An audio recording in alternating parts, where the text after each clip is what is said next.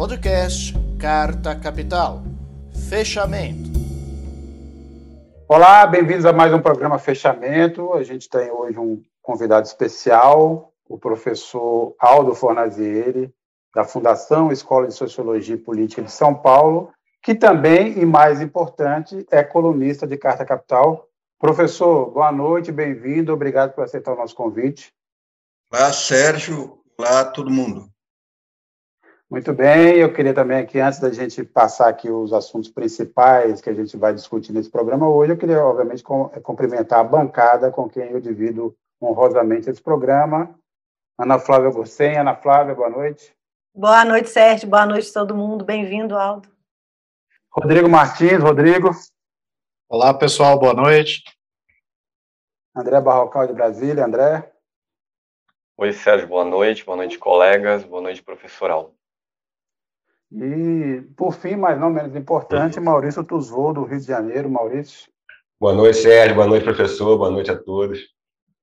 Bem, a gente vai, é, nesse papo aqui com o professor Aldo Fornazeira, a gente vai passar por vários temas. Hoje, o, o Tribunal Superior Eleitoral concluiu é, a, a, votação sobre a, a chapa é, Bolsonaro-Mourão, era um pedido aí do PT, é, para a cassação de chapa por conta da distribuição de fake news é, na eleição de 2018. Por unanimidade, o TSE entendeu que não houve crime suficiente para que a, a chapa fosse cassada e fez ali algumas, vamos dizer assim, deu algumas reboladas, alguma é, ele se, se movimentou ali para dizer que não deixa, embora tenha é, notado ali a presença de crimes e tal, mas que não foram suficientes para caçar a chapa, mas que isso não se repetirá em 2022. Essa é uma das questões que a gente vai discutir aqui com o professor.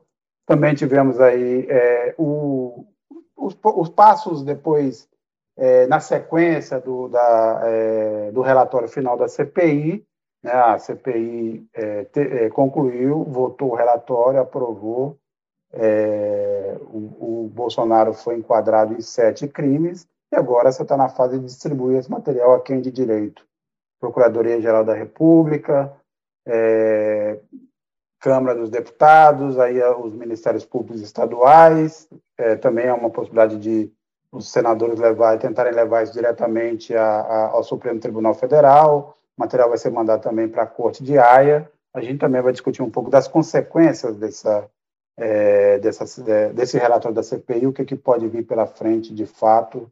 É, tivemos aí o Rodrigo Pacheco se, saindo do DEM, que, que, daqui a pouco vai se fundir com o PSL, mas saindo do DEM para entrar no PSD do Kassab. Também é outro ponto que eu queria discutir, que a gente vai discutir aqui hoje, porque o Rodrigo Pacheco está sendo apresentado aí como uma espécie de novo JK, e eu queria entender por que o Rodrigo Pacheco está sendo associado ao JK. É também um dos temas dos quais a gente vai discutir essa noite, e também tivemos aí o fim das operações militares, as GLOS, é, na Amazônia, e também vamos fazer um balanço, se é que é possível fazer algum balanço além do dinheiro que foi gasto nessa operação.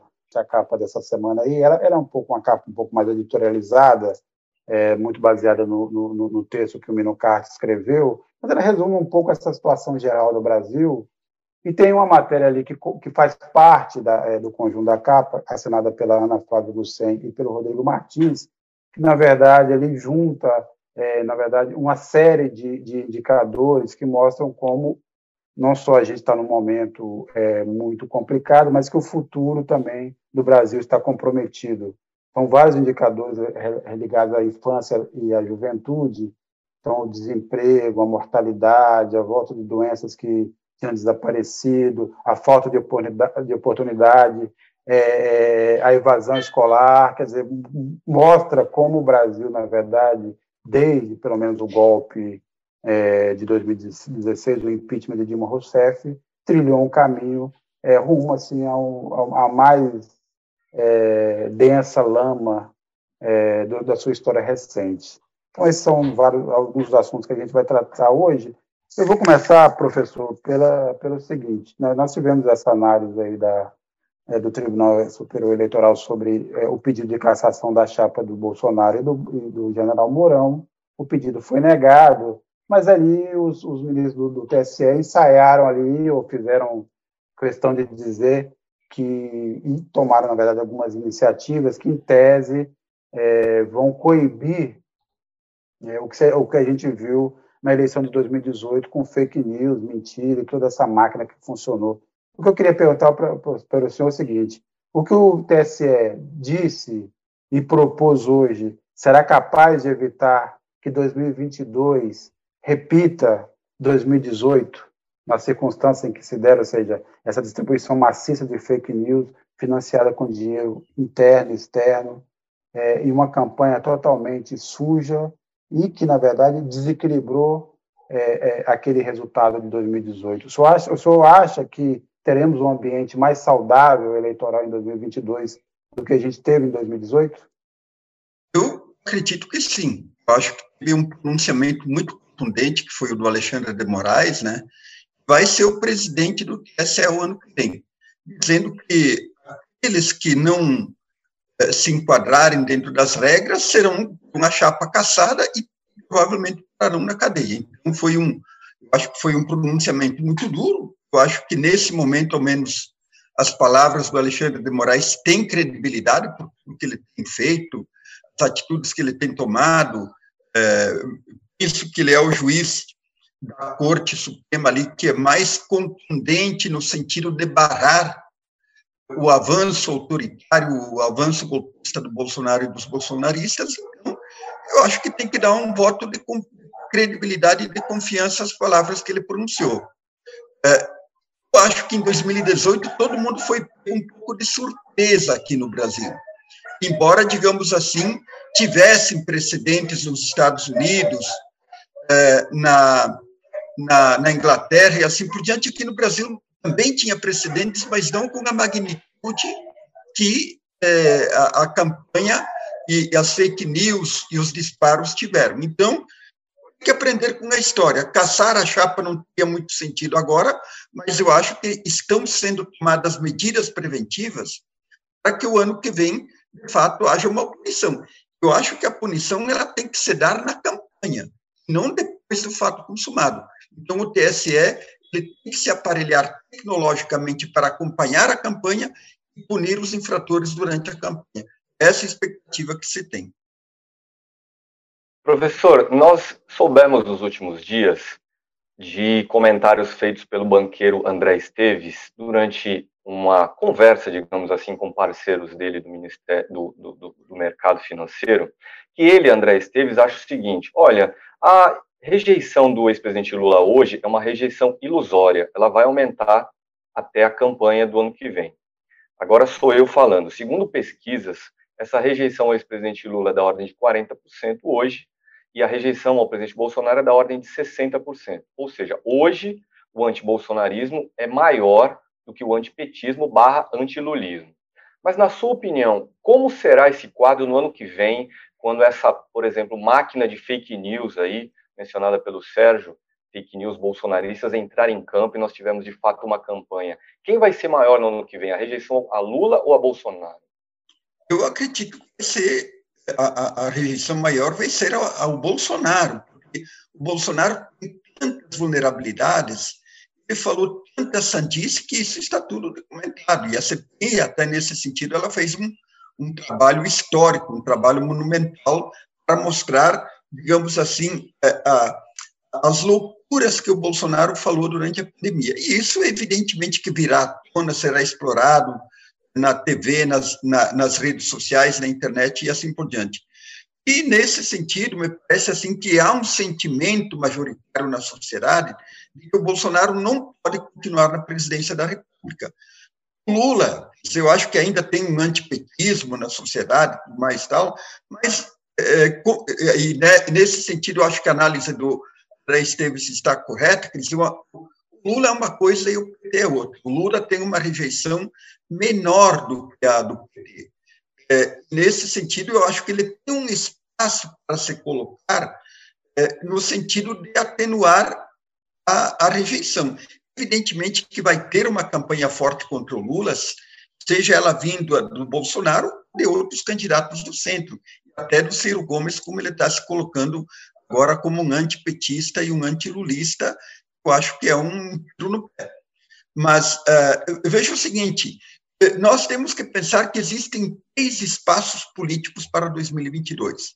O espaço da continuidade da reeleição da direita pelo Bolsonaro, o espaço da oposição da esquerda, que é ocupado fundamentalmente pelo Lula, espaço, e o espaço da conciliação, está para ser ocupado por alguém.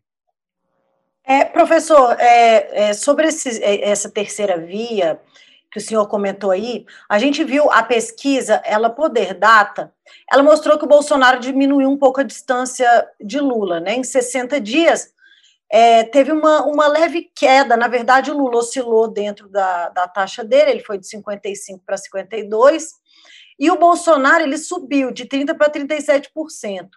Mas, de toda forma, é, a gente vê aí 10 nomes é, de, de, candidatos que se colocam como, como terceira via. A gente falou, o Sérgio comentou aí é, da entrada, filiação do Rodrigo Pacheco ao PSD, que é uma figura que não foi bem na, na, na, na campanha para prefeito de Belo Horizonte, é, ele já tentou é, outros cargos, assim, ele tem se destacado porque ele virou presidente do Senado, mas ele não sai também de 5%. O Dória está numa guerra intra, é, dentro do partido dele, né, com, com o Eduardo Leite, e também não consegue alavancar. O, o Ciro Gomes, ele tem tentado dialogar com a direita e também não, não sai do lugar. Aí a gente tem Mandetta, tem mais uma série de nomes, Moro. Como é que você avalia é, o fato da terceira via, durante todo esse período, estar tá trabalhando, os nomes estarem sendo trabalhados e não se viabilizar de forma nenhuma? Tem espaço para isso ainda? ou, ou já mostra que vai ser sim uma eleição polarizada? Tem espaço. É, é o que eu falei antes, quer dizer, tem três espaços políticos: da reeleição e da direita, o da esquerda e da oposição, e o do centro com um perfil conciliador. Nesse sentido, a primeira coisa que tem que se olhar é qual perfil tem a maior chance, qual perfil se encaixa nesse espaço da conciliação. Eu até um artigo que eu acho que isso que vai ser na Carta Capital aí no final de semana, eu penso que é o espaço, é o perfil melhor é o do Rodrigo Pacheco. Porque Ciro Gomes definitivamente não é um conciliador. Dória, ele vai ser um anti-Bolsonaro, um anti-PT, um anti-Lula. Também não é um conciliador. E se nós olharmos a história, a trajetória, o tipo de discurso do Rodrigo Pacheco, ele é o perfeito conciliador. Qual é o problema do, do Rodrigo Pacheco? Ele tem capacidade de ocupar esse espaço? Se ele tiver essa capacidade em termos de se tornar conhecido, em termos de agregar apoio, em termos de ter um projeto, um discurso para o país, eu penso que ele vai ocupar, ele vai provocar um, um jogo de arrasto no sentido de atrair eleitores do, do centro político, porque não tem outro espaço. Veja o seguinte, a loucura do Ciro Gomes. Ele eh, foi para um espaço que está ocupado à direita. Então, a tendência é ele cair, quer dizer, ele não tem espaço é, para ocupar mais à direita, porque tem Bolsonaro, entre, entre outros. Então, os candidatos de centro, eles têm que perceber qual é o espaço disponível. É um problema espacial da política, digamos assim.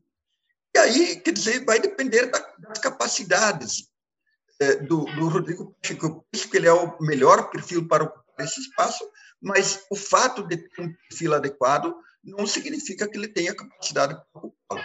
Alguém vai ocupar. Penso que esse alguém vai crescer e pode ameaçar tirar o Bolsonaro do segundo turno. Olá, professor. É, eu vi hoje, ao longo do dia, muita gente decepcionada com a decisão do TSE é, e a pergunta que eu gostaria de fazer para o senhor é a seguinte: o senhor não acha que setores da esquerda, em particular da cúpula do PT, é, fazem um, um pouco de corpo mole no enfrentamento ao bolsonarismo e ao que ele representa no Brasil hoje? sabe, esperando que a, que a resposta venha do Supremo ou, ou de uma CPI, sendo que a gente sabe que as condições dadas, elas não são muito promissoras.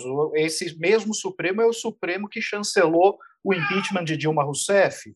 É, esse mesmo Congresso que tocou essa CPI é presidido pelo Arthur Lira, que é um aliado do Centrão e que está sentado sobre 130 pedidos de impeachment. Não te parece que setores da esquerda empurram um pouco com a barriga o enfrentamento ao Bolsonaro, talvez acreditando que a, a eleição de 2022 já esteja ganha? Então, eu, eu, acho que você tem razão. Até alguns meses atrás eu escrevi um artigo que, com o título A Esquerda que Joga Parada. O PT é o típico partido de uma esquerda que joga parada. Eles acham que o centroavante é o Lula, e em 2022 ele vai receber uma bola de prata e vai fazer o gol derrotando o Bolsonaro. Porque, de fato, o PT é mais conveniente enfrentar o Bolsonaro no segundo turno dizer, é, é, essa análise ela corre nos bastidores e assim por diante. Então, não houve um esforço significativo para promover o impeachment. O impeachment ele está fora de questão, não vai acontecer o impeachment.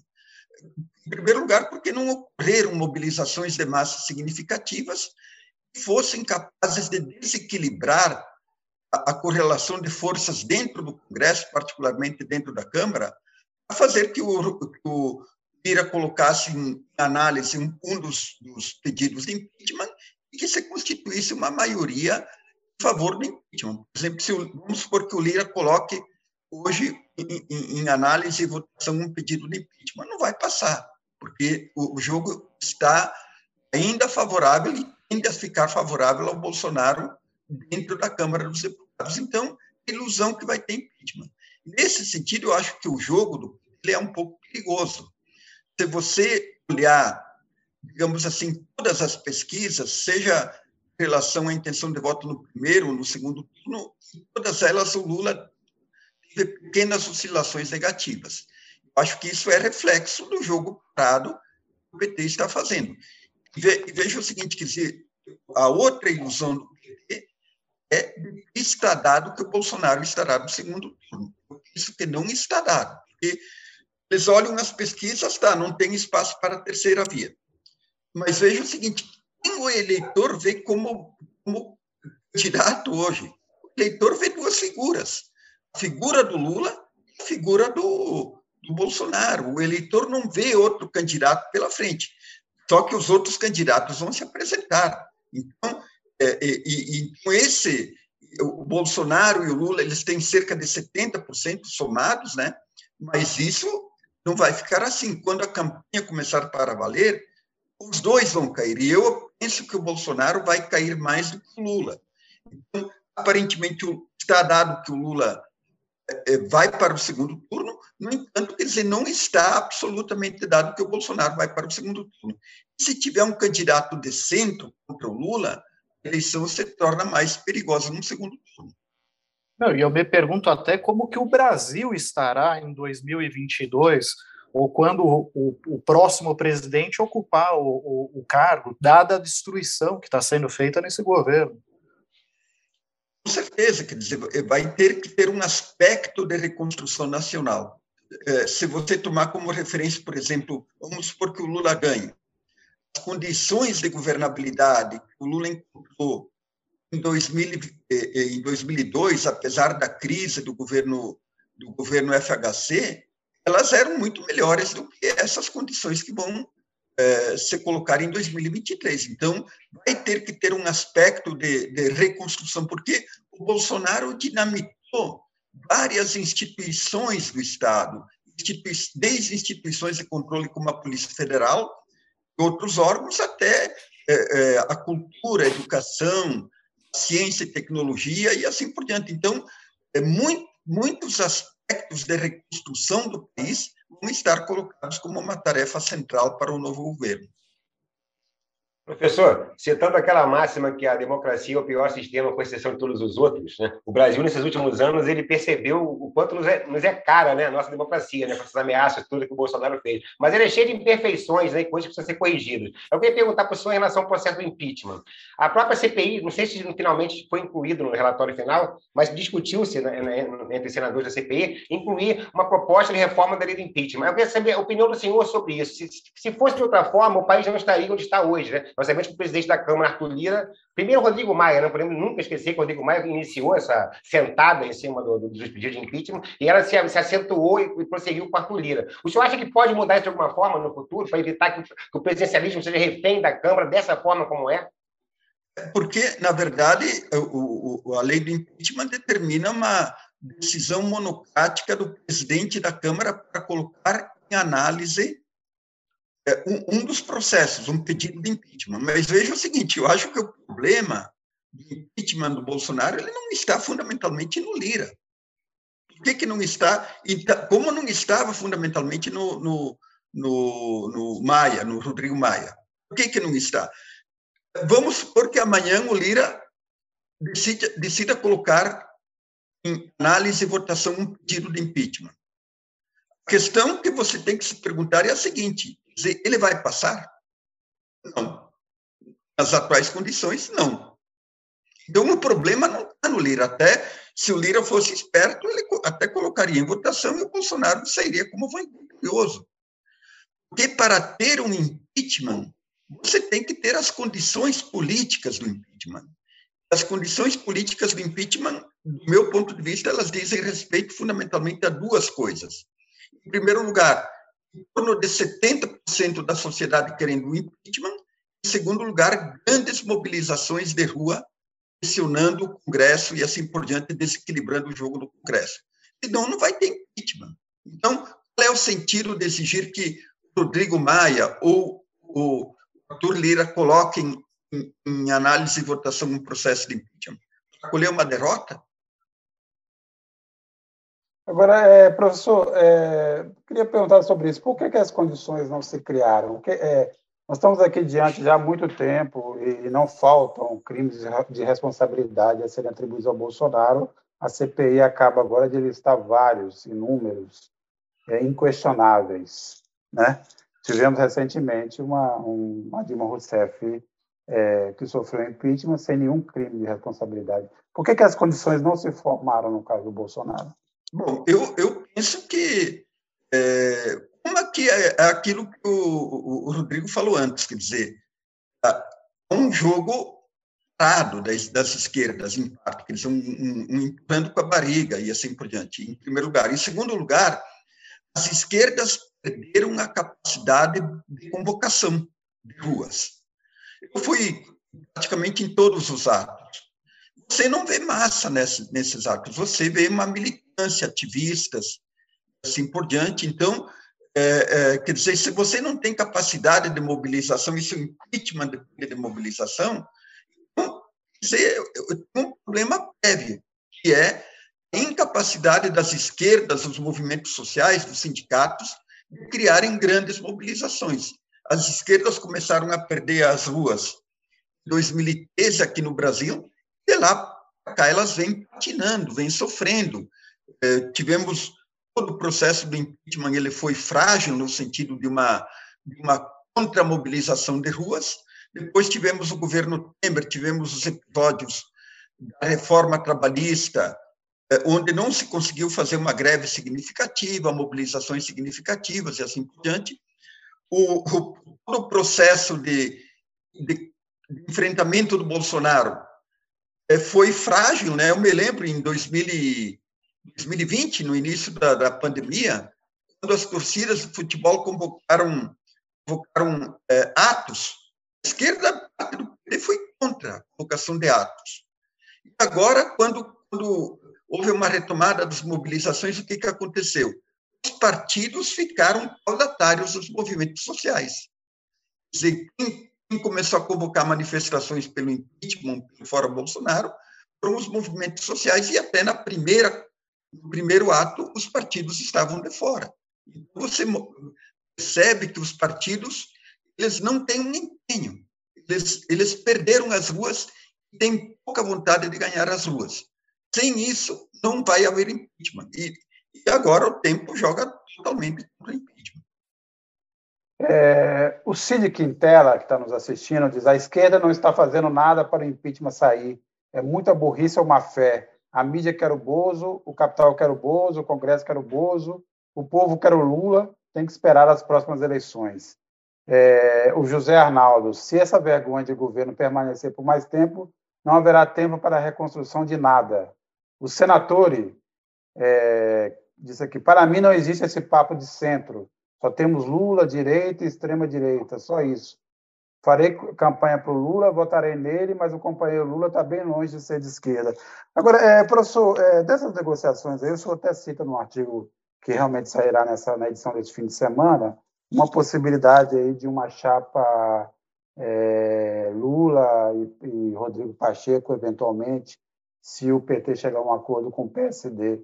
Eu, queria saber assim, quanto o senhor acha que essa, é, essa, essa alternativa é possível, é viável, e segundo, eu queria entender o seguinte: é o Rodrigo Pacheco foi apresentado como o, o novo Juscelino Kubitschek.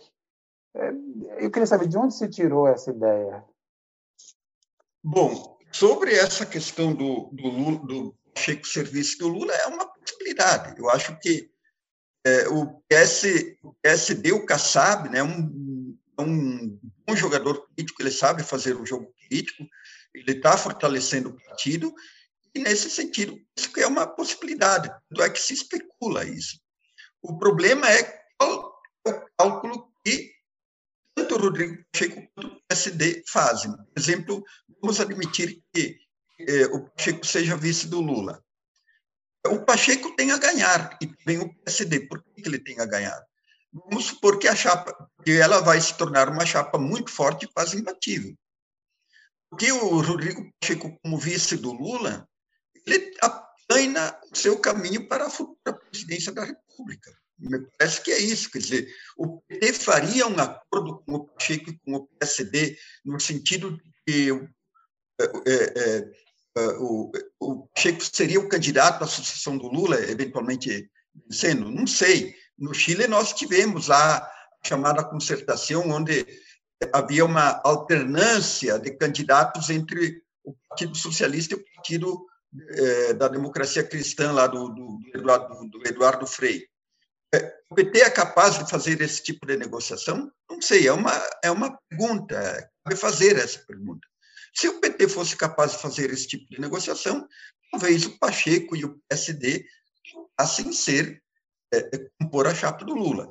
Agora, o, o, Rodrigo Pacheco ele ganha também se ele for candidato a presidente. Ele não tem nada a perder, pelo contrário, no mínimo, no mínimo, ele vai projetar o seu nome nacionalmente para uma, uma futura candidatura presidencial. Então, o, o, o está muito bem situado na, na conjuntura da sucessão presidencial. Quanto à comparação dele o Juscelino, por enquanto, é uma mera especulação. Eu acho que talvez seja pela mineirice dos dois, mas não porque o, Claro, eu acho que o Rodrigo Pacheco tem esse perfil, esse discurso de conciliação, assim como o, o, o Juscelino em parte tinha, né? Então, me parece assim que, por enquanto, essa tese do novo Juscelino ela tem que ser comprovada na prática. Pessoal, boa vontade aí para perguntar. Eu, eu tenho uma, uma, Eu gostaria, eu gostaria de perguntar, até na, no embalo do que o Sérgio colocou, sobre o Rodrigo Pacheco e o tema da eleição no ano que vem. Na, no evento de filiação ao PSD, o Rodrigo Pacheco, o senador Rodrigo Pacheco, disse coisas parecidas com as que o ex-presidente Lula tem dito. Por exemplo, é preciso combater a fome e a miséria, é preciso recuperar a autoestima do povo brasileiro e também a economia.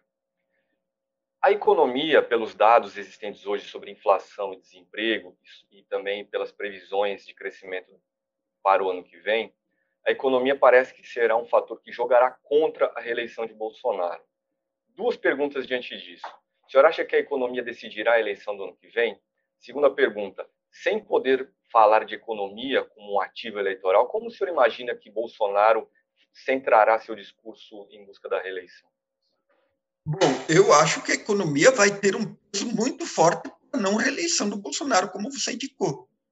É, quer dizer, todos os indicadores mostram que a situação econômica do ano que vem vai estar degradada, tanto em termos de desemprego, de inflação, de crescimento. Então, é, o Bolsonaro não tem o que oferecer. Qual é a esperança que ele vai é, oferecer para, para o eleitorado? Não tem. Eu acho que ele vai ter uma dificuldade de ter um discurso, quer dizer, o discurso da anticorrupção na boca do Bolsonaro está desgastado, ele foi um discurso forte em 2018, todo esse problema do Ministério da Saúde, da família Bolsonaro, o, o discurso do, da saúde é um elemento ainda vai ser um elemento ainda muito forte por conta da, da finalização da pandemia. Ele vai ser desastroso para o Bolsonaro. Ele não tem um discurso econômico. Então, eu não vejo assim, é, sinceramente, eu penso que se o Bolsonaro for para o segundo turno, é uma incompetência geral das oposições de centro-direita à esquerda. É, então, essa ideia de que só tem direita e esquerda, ela não é verdadeira. O jogo não começou para valer. Tem os analistas e os políticos quase que 100% dizem que o segundo turno está dado entre Bolsonaro e Lula. Eu acho que é um, um argumento perigoso, é um argumento ilusório que está iludindo muita gente. Pode haver surpresa. A esquerda vem fazendo análises equivocadas. Penso que essa é mais uma análise equivocada. Tem que prestar mais atenção nos espaços políticos, nos movimentos políticos e na vulnerabilidade fantástica que o Bolsonaro tem. Então, é, é, eu acho que não está dado todo um conjunto de circunstâncias e um conjunto de negatividades que o Bolsonaro agrega, ele estará no segundo turno ano que vem. Pessoal, deixa, antes de vocês continuarem, deixa eu só complementar aqui. É, professor, porque nessa, na, na, na linha dessa, da, dessa discussão, que peso o senhor acha que o auxílio de 400, se ele for aprovado é, rapidamente, se acharem as condições do pagamento, lembrando que, por exemplo, a, a, a, discussão sobre o MP dos precatórios foi adiada novamente e nessa altura já não vai ser possível, por exemplo, pagar esse auxílio em novembro, só ficará para, para dezembro. Mas que peso o senhor acha que o auxílio de 400 terá é, no jogo eleitoral? Eu acho que ele vai ter um peso residual. Porque não é. Porque veja o seguinte: a população já recebeu um auxílio de 600. O Bolsa Família, dizer, a inflação está comendo o valor aquisitivo desse, desse auxílio. É, e, e, e, esse auxílio ele tem muita vulnerabilidade, porque ele é provisório. Quer dizer, é, a oposição, e particularmente o PT, vão colocar esse, esse problema da provisoriedade, do caráter eleitoral desse auxílio, e também do fato de que ele acabou com a Bolsa Família. Quer dizer, se nada for feito, a partir de 2023 vai ter uma descontinuidade. Esse auxílio ele é um, uma bolsa eleitoral, digamos assim. Então, ele é vulnerável. Eu acho que, e, e, e veja o seguinte, quer dizer, é, o, pelo que você sabe, o governo quer projetar esse auxílio fundamentalmente no Nordeste, onde o Lula é forte, onde o, o Lula tem um eleitorado cativo. Então, não vai ser esse auxílio vai determinar uma virada de jogo em favor do Bolsonaro, particularmente no Nordeste. Eu acho que ele vai ter um peso muito residual. Professor, é... professor... pode falar, pode falar. pode falar. Não, não, pode falar. É, professor, é, o governo Bolsonaro né, ele constituiu uma nova direita, digamos assim, no Brasil, né, que jogou a direita tradicional para o centro, né? A própria história da terceira via é, é fruto disso aí. Sem querer fazer exercício de, de futurologia, eu queria perguntar para o senhor: em caso de se realmente se, se confirmar se a polarização for Lula e Bolsonaro para o segundo turno, é, enfim, independente da vitória, em caso de provável vitória do Lula, como o senhor vê que essa, essa direita vai se readequar no futuro. Ela perdeu o espaço, como fazer para recuperar? Quando eu falo direita, eu falo do DEM, que agora é União Brasil, é, fundiu com o PSL, eu falo do PSDB, enfim, esses partidos mais tradicionais da direita brasileira. Há futuro para eles? Eu acho que futuro tem. O problema é ter, é ter, ter um projeto estratégico. Por exemplo, eu acho que não via PSDB. Eu acho que o PSDB caminha para uma destruição. Era esse, essa direita tradicional. O PSDB cometeu erros estratégicos é, fundamentais e foi para a direita e em parte do o próprio PSDB virou bolsonarista, quer dizer, nós tivemos o episódio do Bolso Dória, né? Mesmo agora durante o processo de votação é, das pautas do Bolsonaro, os setores do PSDB votaram a favor do Bolsonaro na Câmara dos Deputados, que mostra digamos assim, o quanto o PSDB foi para a direita e ele caminha para uma destruição. Eu acredito que se o Eduardo Leite perder a, a prévia, ele não vai ficar no PSDB. Aqui em São Paulo, tem setores de base saindo do PSDB. O Alckmin está saindo, mas eu, pelo que eu converso assim, com filiados e ativistas e militantes do PT, do PSDB, eles estão saindo e indo para Podemos. Então, o partido ele está em franca decomposição. Eu acho que essa prévia vai decompor ainda mais o partido. Então, não é por aí. Eu penso que se vier uma recomposição, ela, ela tende a vir mais por um partido de centro e não tanto de, de direita. E essa, eu vejo o partido do Kassab com, com, com, essa capacidade e essa inteligência estratégica de recompor um centro.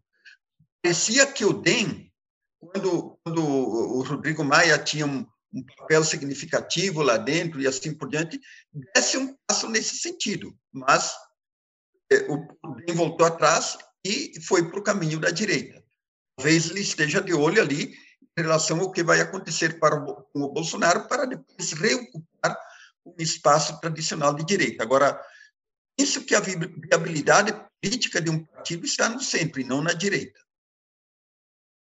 Agora, é, professor, no início da nossa conversa, eu me recordo que o senhor falou assim: olha, temos a opção do Bolsonaro, temos a oposição à esquerda e temos uma possibilidade de uma conciliação. Aí eu te pergunto: o Lula também não é um, um candidato de perfil conciliatório? E vou além. É, devemos esperar grandes transformações na política econômica num eventual governo Lula? Ou veremos novamente um governo com matizes social-democrata, mas colocando no comando do Ministério da Economia figuras como Joaquim Levy ou Henrique Meirelles? Então, eu acho que o Lula necessariamente ele vai ter que fazer um movimento mais ao centro.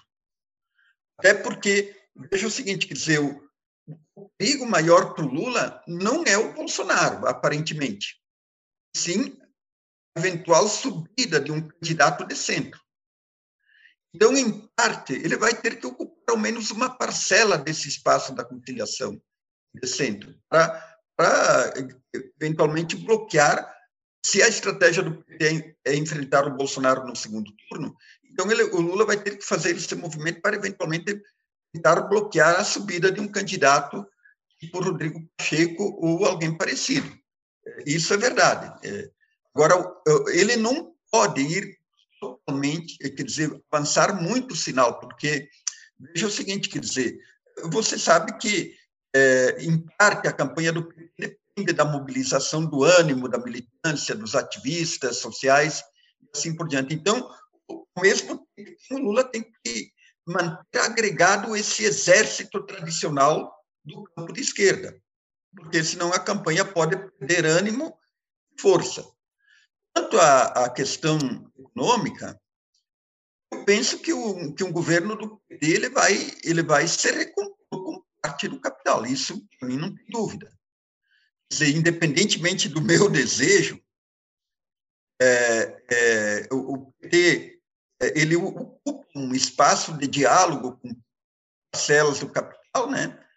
O PT e veja o seguinte, você tem que considerar, Rodrigo, as condições de governabilidade, ao menos em 2003, em 2023, 2024, elas vão ser muito precárias.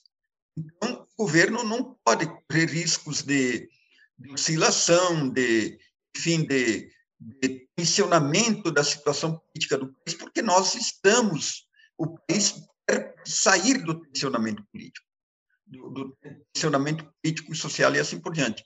E medidas duras na economia vão ter que ser é, tomadas. Por exemplo, eu acho que é, a questão fiscal vai ser uma pauta muito importante, ao menos no primeiro e segundo anos do governo Lula, se ele vencer.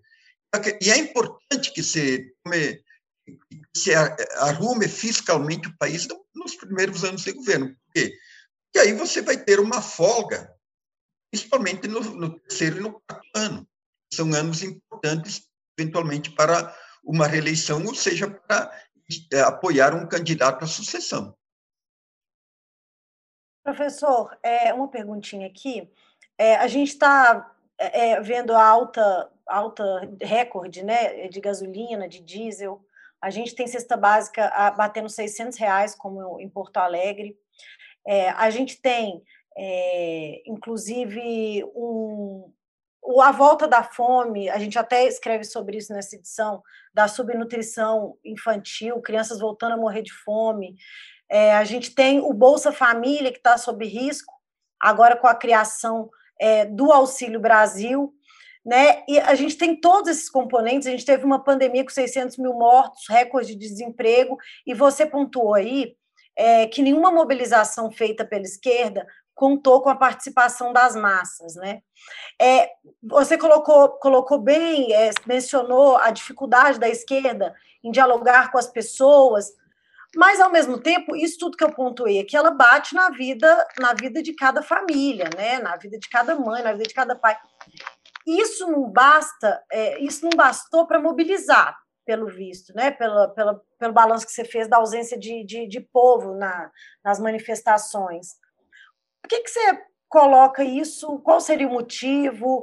As pessoas não creem mais nas instituições?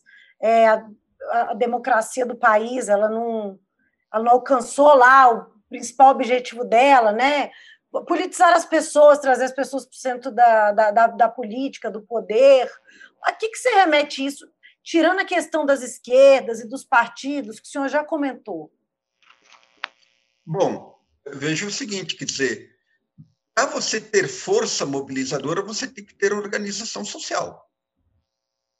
Senão é difícil. Claro que nós tivemos aquilo que poderíamos considerar alguns epifenômenos de mobilizações, por exemplo, se você for olhar o que aconteceu em torno do George Floyd, o que aconteceu no Chile e também no Equador, quer dizer que não foram organizações propriamente partidárias e sociais que, que é, mobilizaram, mas é, são momentos específicos, eventos singulares que provocam essas mobilizações. Qual, qual que é o problema no Brasil? Para mim, problema no Brasil é que nós estamos tomados por uma negatividade. Em primeiro lugar, quer dizer, lembrando que eu falei que em 2013 as, as esquerdas começaram a perder as ruas, de lá para cá não conseguiram de forma significativa. Aí tem que analisar como, quais são as correias de transmissão entre as organizações partidárias, políticas e sociais das esquerdas com as massas. Eu acho que são correias frágeis. Quem domina as periferias hoje? Isso é, são as igrejas evangélicas, do ponto de vista organizativo. A, a organização social das esquerdas nas periferias é muito frágil. Temos outros, outras iniciativas, como a CUFA, vários outros movimentos de solidariedade, não são propriamente de esquerda. Então, essa que é a verdade. Então, dizer, existem vários fatores que fizeram as esquerdas perdessem essa capacidade mobilizadora. Mas tem um problema de ânimo, um problema de comando, de liderança e de visibilidade. Eu acho que as esquerdas têm uma evidente crise de liderança. Tira o Lula e o que, que sobra? Em termos de líderes eh, que empolgam, líderes chamativos, líderes mobilizadores e assim por diante. O Lula não tem se metido no, em eventos convocatórios de, de mobilizações. Ele não está indo nos atos. Ele tem as razões dele para não ir. Mas o fato é que você não tem, digamos assim, líderes capazes de mobilizar as massas tirando o Lula. É, professor, eu agradeço a presença. Eu queria, a gente recebeu aqui o professor Aldo Fornazieri, da Fundação Escola de Sociologia e Política de São Paulo, colunista de Carta Capital, que é basicamente o principal atividade do professor hoje em dia, né? Ele é da capital e depois faz algumas outras coisas, né, professor? Certo. Mas, mas senhor, eu queria agradecer, o senhor sabe que tem as portas abertas aqui, mas não vai embora, não. O pessoal vai se despedir do senhor, mas não vai embora, não. Que eu queria que o senhor, antes disso, assistisse com a gente aí o, o, o vídeo que virá na sequência, porque é um pouco dessa conjuntura, quer dizer, o, o Bolsonaro. Vamos falar um pouco da ilusão brasileira, quer dizer, o, Brasil vivia a ideia de que existia um teto de gastos que já não tinha sido rompido há muito tempo, e que tinha um guardião desse teto de gastos, que era o, o Paulo Guedes, empenhado em manter as finanças brasileiras sob controle. né? Aí a gente descobriu que não é bem essa, quer dizer, o teto de gasto já não existia e o Paulo Guedes não estava nem aí, ele só quer ficar no governo mesmo, e aí inventou que vamos lá dar uma bula no, no teto de gasto, aí o mercado brincou, aqui acreditava, fez de conta, derrubou tudo, caiu tudo, né? E no Auxílio Brasil virar, mas os juros aumentaram, a bolsa despencou, o dólar subiu, e estamos nesse, nessa história. Aí, para tentar ali de novo acalmar o mercado, o Bolsonaro tirou da gaveta agora uma discussão sobre a privatização da Petrobras. Né? Ele o Paulo Guedes têm falado disso com frequência. É mais uma ilusão nesse ciclo todo. Bem, eu vou deixar o pessoal despedir. Na sequência da, da, das despedidas, o Cacá roda para a gente aí o vídeo em que o Bolsonaro volta a falar dessa ideia de agora privatizar Petrobras. Que, além de tudo, vamos lembrar isso, quer dizer, o cara está numa situação difícil com seus apoiadores, aí ele saca essa, vamos privatizar a Petrobras. Então, Petrobras, privatizar a Petrobras agora, e todas as veleidades que já tiveram, agora serve para o Bolsonaro fazer um aceno para o mercado financeiro. Obviamente, a gente sabe que entre esse desejo e a realidade, há aí um, um, um Grand Canyon pela frente. Mas, bem, pessoal, vamos deixar vocês se despedirem do professor e depois o Cacá roda para a gente aí. Obrigada, professor. Obrigado, professor. Obrigado pela entrevista. Boa noite, professor. Obrigado. Obrigado. Boa noite, professor. Boa noite.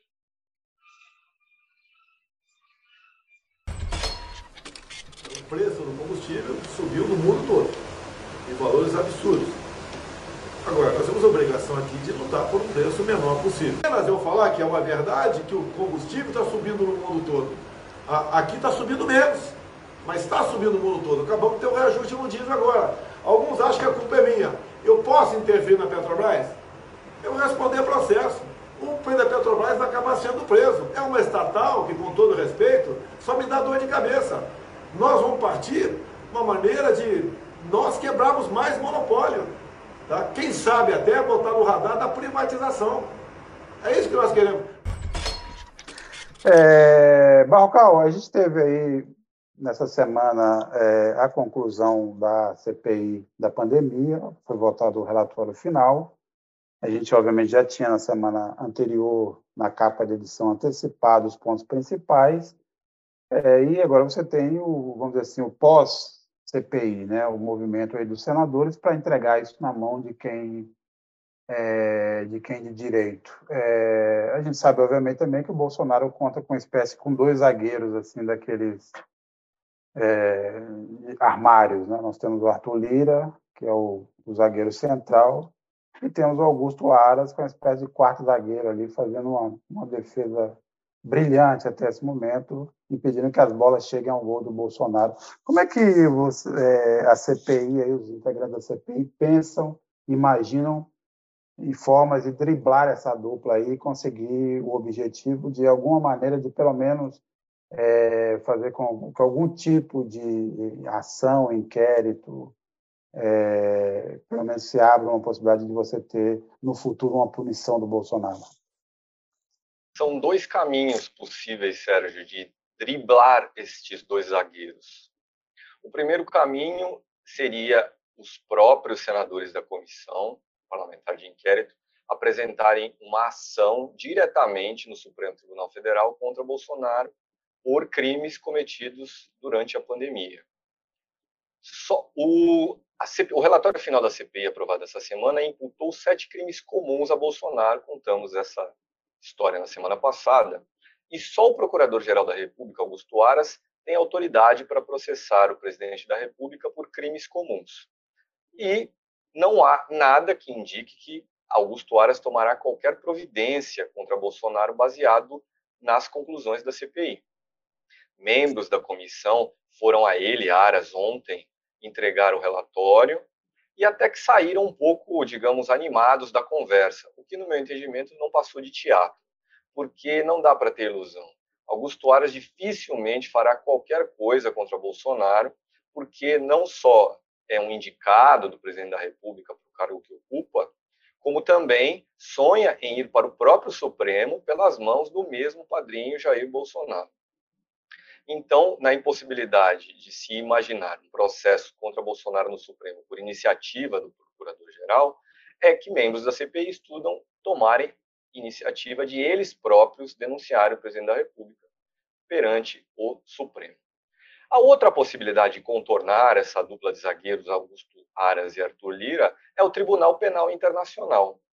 Bolsonaro, entre os nove crimes atribuídos a ele pela CPI, tem como, como uma dessas acusações crime contra a humanidade e cabe ao Tribunal Penal Internacional, a corte localizada em Haia, na Holanda, julgar autoridades acusadas de crime contra a humanidade. A CPI irá, membros da CPI pretendem entregar esse relatório ao procurador do Tribunal Penal Internacional, é um advogado britânico chamado Karim Khan. Os membros da CPI pretendem se reunir dia 11 ou 12 de novembro com a juíza brasileira que foi do Tribunal Penal Internacional por vários anos, entre 2003 e 2016. O nome dela é Silvia Steiner. E vão a ela para pedir, então, ajuda para conseguir uma audiência com o procurador do TPI e assim entregar o, o relatório final da CPI. Cabe ao procurador do TPI fazer uma triagem de tudo aquilo que ele recebe como denúncia, o que é que ele vai de fato investigar. Então é isso, o caminho, é, as duas possibilidades de contornar os zagueiros Arthur Lira e Augusto Aras são uma ação diretamente no Supremo e o Tribunal Penal Internacional, a Corte de Haia, na Holanda. Agora, só lembrando, né, Balcal, como você cita bem na matéria, que essas, essas ações no Tribunal Penal de, é, de Haia são demoradas, assim, não se pode esperar nada é, muito, é, muito, rapidamente. Né? Você, inclusive, você tem ao longo desse tempo, na verdade, poucos casos realmente levados a júri e com alguma punição de acusados de crimes contra a humanidade. Correto, verdade. Desde a criação, o tribunal foi criado em 2002 e até hoje nós tivemos julgados cerca de quatro ou cinco casos apenas de acusados de cometerem crime contra a humanidade. E são processos longos, processos de quatro, cinco, seis anos. Então, de fato, para que é, beira o impossível, ou melhor, o improvável, não vamos fechar de toda a porta, mas beira o improvável que Bolsonaro viesse a sofrer qualquer punição, mesmo o Tribunal Penal Internacional, enquanto estiver ocupando o cargo de presidente da República pelo menos nesse primeiro mandato. Vai que ele é reeleito e aí, em um eventual segundo mandato, caso o TPI abra o um processo contra ele, haja aí de fato algum julgamento. De qualquer forma, é, se, o, se o tribunal chegasse a esse ponto de abrir um processo, já seria, por si só, um, um, um grande vexame para o, para o Brasil, no fundo. Né? E, é, de qualquer forma, é, pensar nessa possibilidade já seria um marco um registro do que se cometeu aqui durante essa pandemia. É, antes de eu passar para o pessoal, só queria é, comentar aqui, o, o senador que nos acompanha sempre, ele hoje eu ouvi uma palavra estranha, estagflação. Existe isso, Carta? Senador, eu sei que você é uma pessoa experiente, jogou essa aqui só para a gente explicar aqui para a plateia. É, estagflação existe, na verdade é um termo muito comum nos anos 80, que, na verdade, mistura a estagnação da economia com a inflação alta. Nós vivemos isso é, constantemente. E, e, é, nos anos 80, você tinha o país ou crescendo ou não crescendo, zero, perto de zero, ou tendo queda do PIB e com inflação alta. E é um risco que o Brasil corre no ano que vem, na verdade, porque, por exemplo, o Itaú, é, é, entre os analistas hoje, entre os bancos aí que analisam a economia, o mais pessimista está prevendo uma queda do PIB do ano que vem de meio por cento. É, na verdade, mudou totalmente.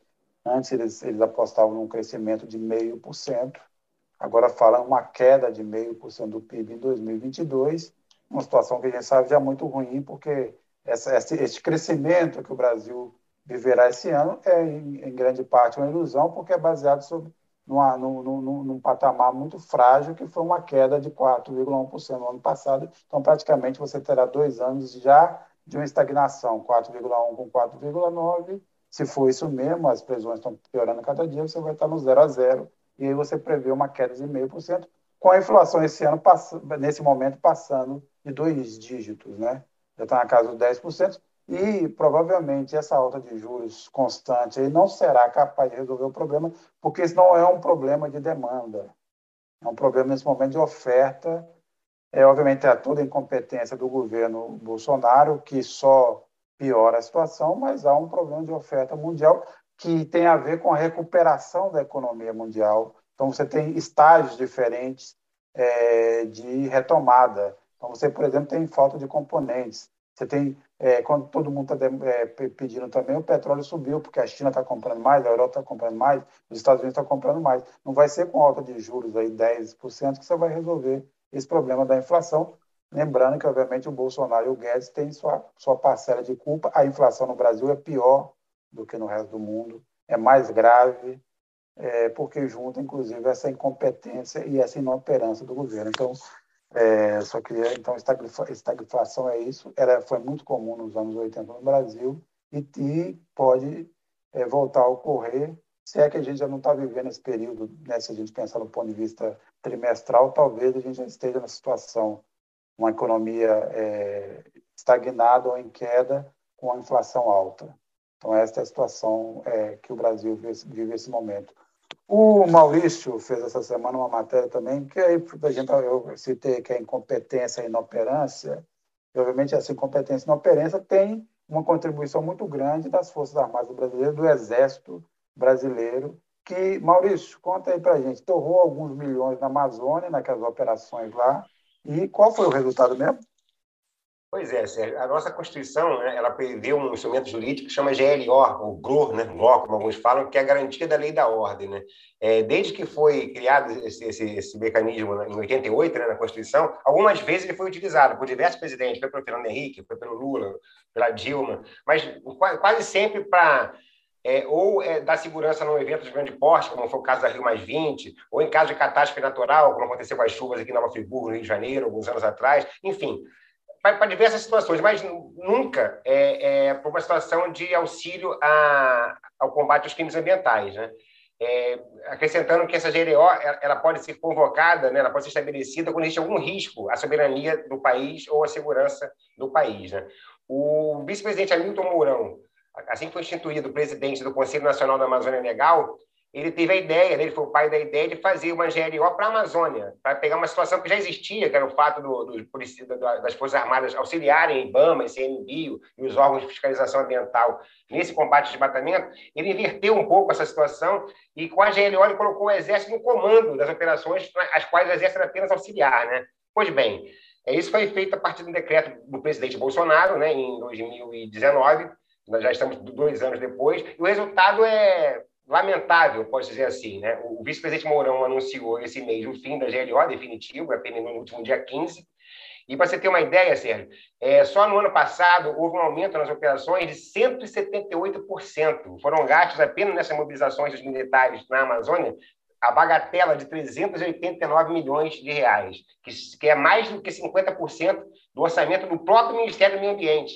Quer dizer, uma política que, com uma mão é, sucateava, vilipendiava os órgãos ambientais e com a outra buscava dar recursos e força para o Exército cumprir esse papel, e, só que fracassou, porque a, além do gasto excessivo, tínhamos também um aumento do desmatamento. Nós vamos para esse ano, segundo as previsões, para 12 mil quilômetros quadrados de, de, desmatamento. Vai ser o terceiro ano consecutivo, por coincidência, desde que começou a GLO, vai ser o, o terceiro ano consecutivo que, o, que esse desmatamento ultrapassa os 10 mil. Isso não acontecia desde 2008.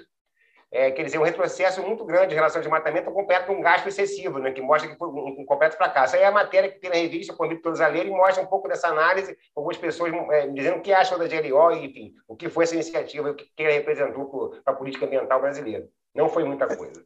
É, eu, tenho, eu, tenho, uma teoria que eu, é, eu acho que o grande problema foi o seguinte: como não tem paralelepípedo, muro e calçada na Amazônia, aí os militares não, não souberam exatamente o que, que poderiam fazer. Mas eu soube, eu soube que eles pintaram milhares de árvores de branco. Assim. Ah, pode ser, pode ser, pode ser. Marcaram ali o pessoal. Né? Tá bom. Não, e vigiaram bem as toras de madeira derrubadas. Né?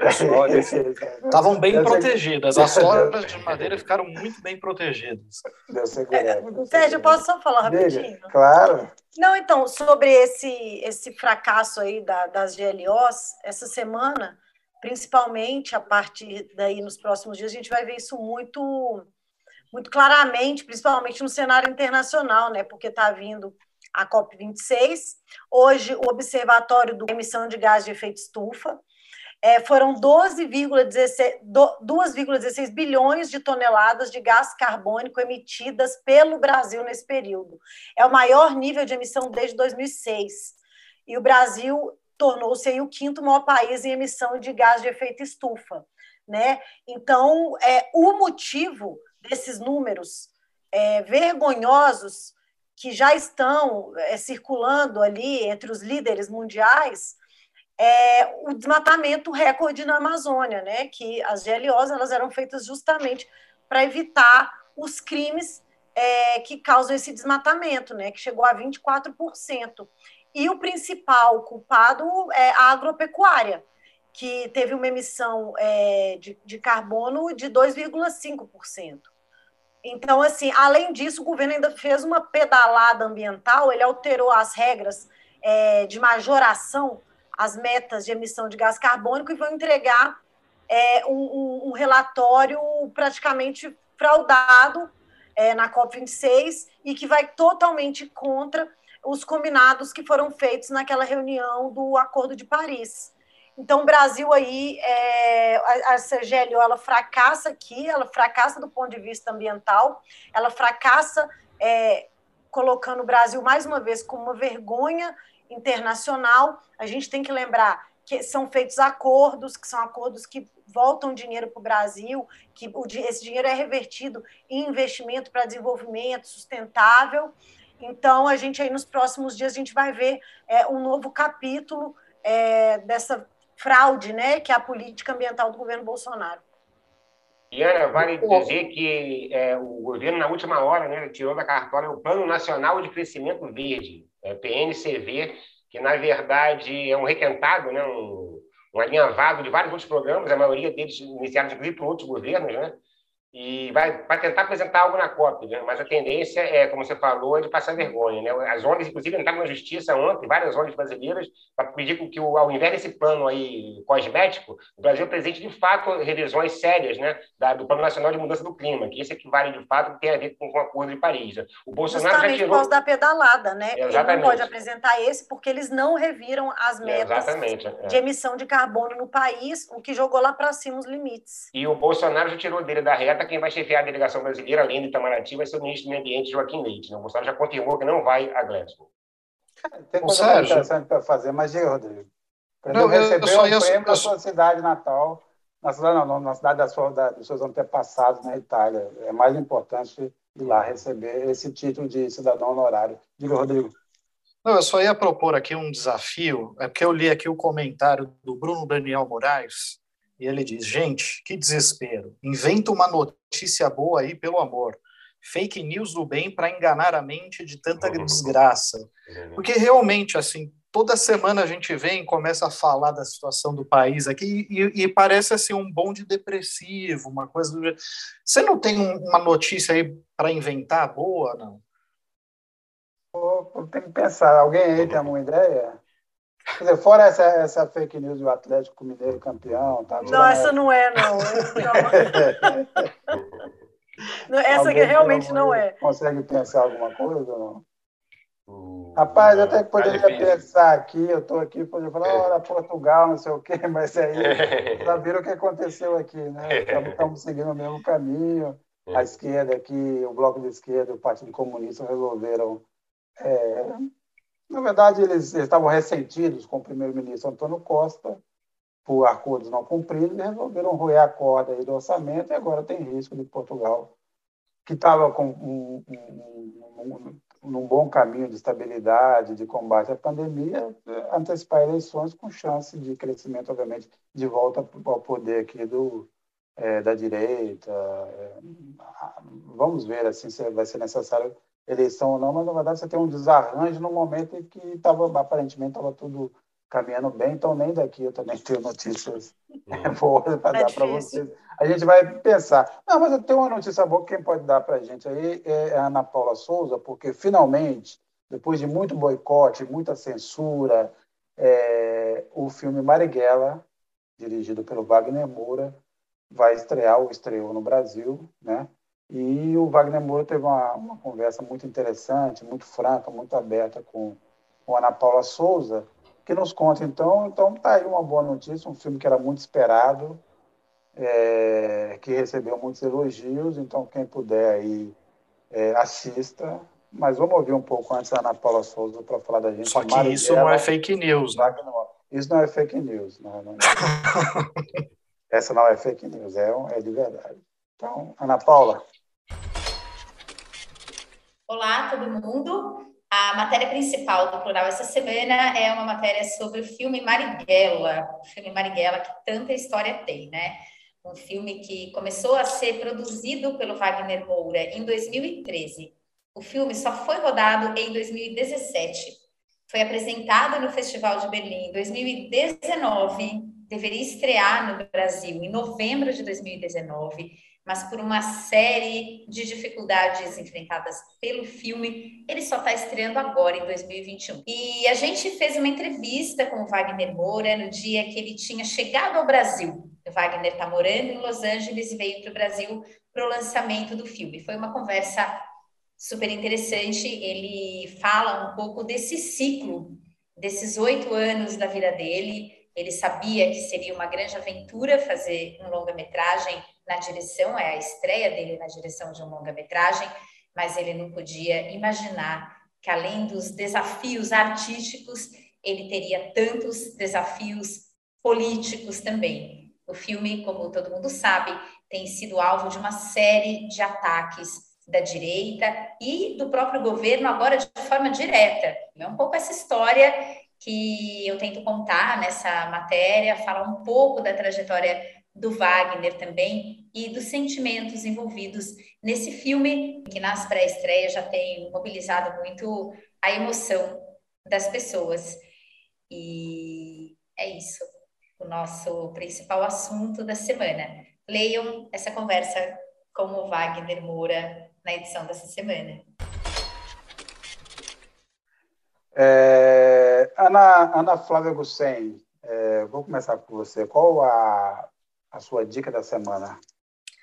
É, em meio a escândalos aí, né, o, o Mark do Facebook, ele anunciou o novo nome da grande empresa que vai gerenciar as plataformas Instagram, WhatsApp e Facebook, que é, uma, é, é algo semelhante a meta, metaverso, né? vai se chamar Meta. E a gente tem que lembrar que, que esse anúncio feito, feito pelo CEO é, do Facebook, é, na verdade, ele vem logo depois é, de denúncias é, feitas pelo Wall Street Journal e por outros veículos depois, né, é, em todo o mundo, de que os algoritmos é, manipulados ali pelo Facebook, eles tendem a aumentar o engajamento de notícias de ódio e notícias que que, que acometem a violência. Então, assim, isso tem tudo a ver com a discussão que a gente faz aqui no Brasil, né?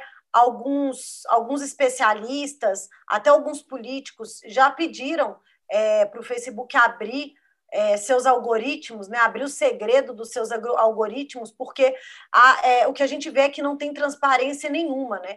Além é, das denúncias né, de uma ex-funcionária do Facebook, ela, ela, ela alertou também, inclusive, é, para que os, os algoritmos das redes é, gerenciadas pela empresa dele, eles inclusive podem promover violência entre jovens e o que a gente vê aí também, principalmente alimentando o, o discurso da direita, o discurso que a gente tem acompanhado aí, principalmente nos últimos cinco anos, né?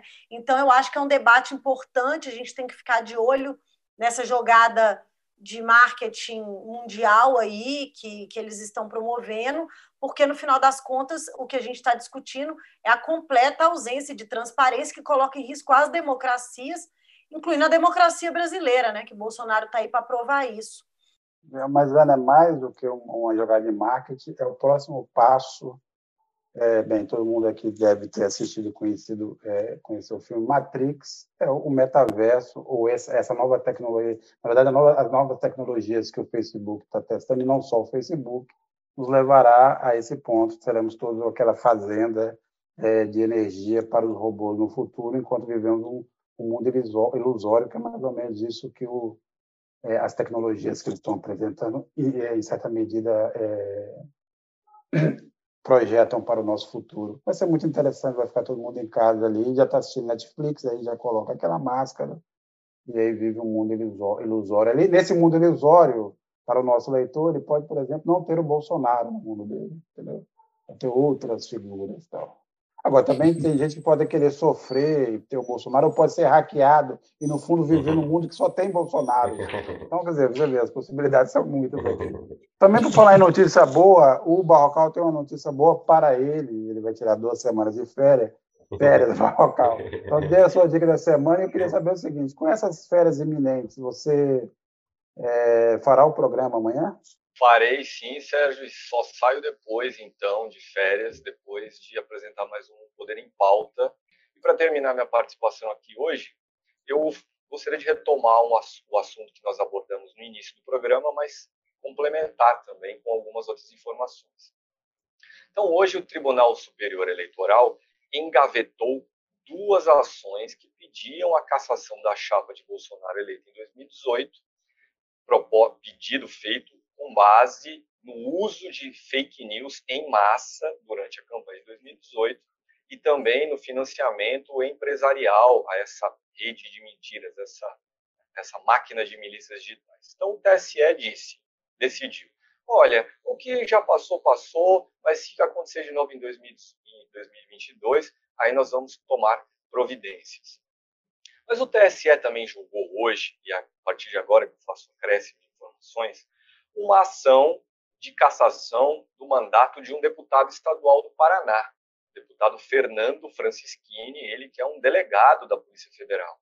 E Francischini foi cassado. Foi cassado por quê? Porque na eleição de 2018, no dia do primeiro turno, ele gravou um vídeo no qual dizia que haveria roubo no sistema eletrônico de votação, nas urnas eletrônicas, roubo de votos dados a Bolsonaro. Então o TSE entendeu que acusar sem provas o sistema eletrônico brasileiro de votação configura uma hipótese de cassação de mandato e mais de aplicação de uma pena de oito anos sem concorrer a um novo mandato. Então, Francisquini perdeu o mandato de deputado estadual no Paraná e pelos próximos oito anos não vai poder se candidatar novamente. É outro recado dado pelo TSE para Bolsonaro. Vamos lembrar, o Tribunal Superior Eleitoral abriu em agosto um inquérito para investigar uma declaração do presidente Bolsonaro, dada durante uma de suas lives semanais. Essa declaração de Bolsonaro era de que o sistema eletrônico de votação do TSE é passível de roubo e ele, Bolsonaro, desejado, está dizendo que haverá roubo na eleição do ano que vem, roubo a favor de Lula, roubo contra ele, Bolsonaro. Então é outra arma que o TSE engatilha para usar contra Bolsonaro no ano que vem. E encerro aqui para chamar atenção para o Corregedor Geral Eleitoral do TSE. Foi ele, o juiz Luiz Felipe Salomão, que pertence ao Superior Tribunal de Justiça, quem ditou o ritmo, digamos assim, o tom dessas decisões do TSE essa semana. E amanhã ele, Luiz Felipe Salomão, pendura a toga do TSE, voltará a ser apenas juiz do tribunal, do Superior Tribunal de Justiça. E fica a dúvida se o substituto dele, como corregedor geral eleitoral no TSE, Mauro Campbell, outro que pertence ao STJ, fica a dúvida então como Mauro Campbell se portará. Ele vai ser duro e manterá a mira apontada para Bolsonaro ou será um juiz que vai aliviar o presidente da República? É, Maurício, sua dica da semana. Sérgio, antes da minha dica, uma reflexão aqui. É, nessa edição. Oh, bonito, bonito, bonito, bonito. Uma reflexão. É, Mas a gente pode anotar essa também. É. Reflexões do dia. Tá? Não, porque é uma reflexão. Uma frase e tal. É. Não, essa é interessante, porque essa edição que tem para a banca tem uma matéria também é, sobre é, o, o contínuo, né, ininterrupto e acelerado e crescente é, sucateamento das verbas da ciência e tecnologia no país, né? Uma das principais marcas do governo Bolsonaro em toque sobre isso na revista. E curiosamente, no, no, né, nesses últimos dois dias aí, surgiu lá um vazamento, né? Da, da, da, o suposto vazamento, na verdade, não tem esses áudios, né? Mas contaram que o Paulo Guedes teria, no momento lá de, né, de, de, sincericídio, falado várias coisas de vários ministros. Em relação ao Marcos Pontes, no ministro de Ciência e Tecnologia, teria dito que o Marcos Pontes é burro e que não sabe o que ele está fazendo no governo. Que ele é burro, acredito que não, porque ele tem uma carreira acadêmica e profissional muito boa, elogiável, né? O Marcos Ponte, eu creio que não seja burro, muito pelo contrário. Mas o que ele está fazendo no governo? Ah, essa é a nossa reflexão. Colocar o ministro Paulo Guedes, quem quiser mandar cartas para redação, nós vamos abordar esse tema mais, mais, mais profundamente, mais para frente. E a minha dica, gente, é o que a Ana Flávia já falou, é a COP26, né? a Conferência sobre Mudança Climática da ONU, que vai começar no domingo e tem muita coisa em jogo mesmo. Se você é pessoa que não é ligado na questão ambiental ainda, seja, porque é uma coisa muito importante. Tem alguns terminhos difíceis aqui e ali para poder entender esse negócio de mercado de carbono, crédito de carbono, é, é, redução das emissões, mas é legal estar dentro de, de, dessa discussão e convido a todos a prestarem muita atenção no que vai estar acontecendo na Escócia a partir de domingo, porque o futuro da humanidade vai estar sendo jogado ali. Maurício, você lembrou bem dessa história aí do Marcos Ponte, não poderia deixar passar essa, né?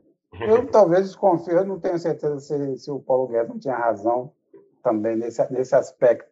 Embora o Paulo seja aquela história, o roto falando do esfarrapado, né? Os, os sujos do mal vestidos. É, mas eu, eu, tenho dúvidas é, sobre a inteligência do, do, do, ministro Marcos Pontes, o nosso astronauta. É, Rodrigo?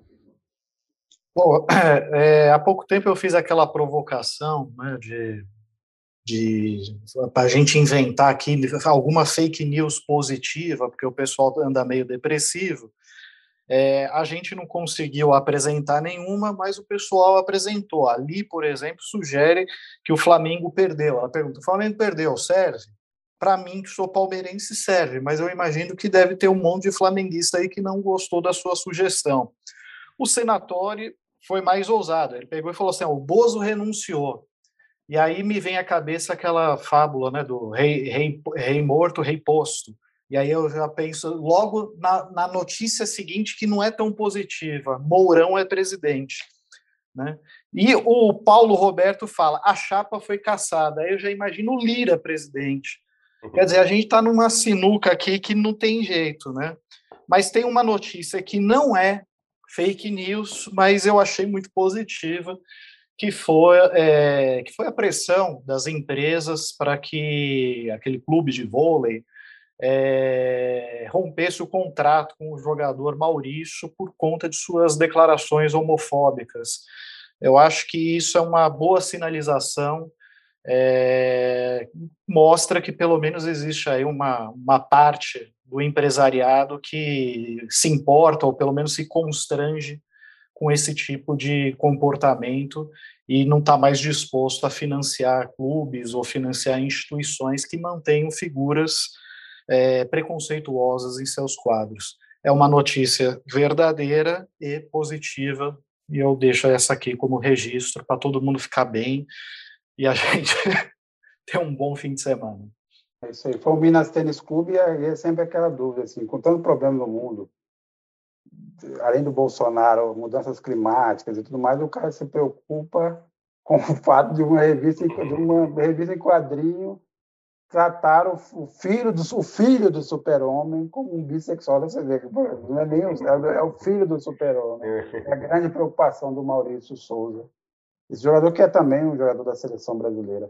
Bem, é, eu agradeço todo mundo que, que participou, que nos acompanhou aqui. Obviamente, Agradeço imensamente a bancada, queria desejar umas boas férias para o Barrocal. E, bem, até a próxima. Um abraço para todo mundo.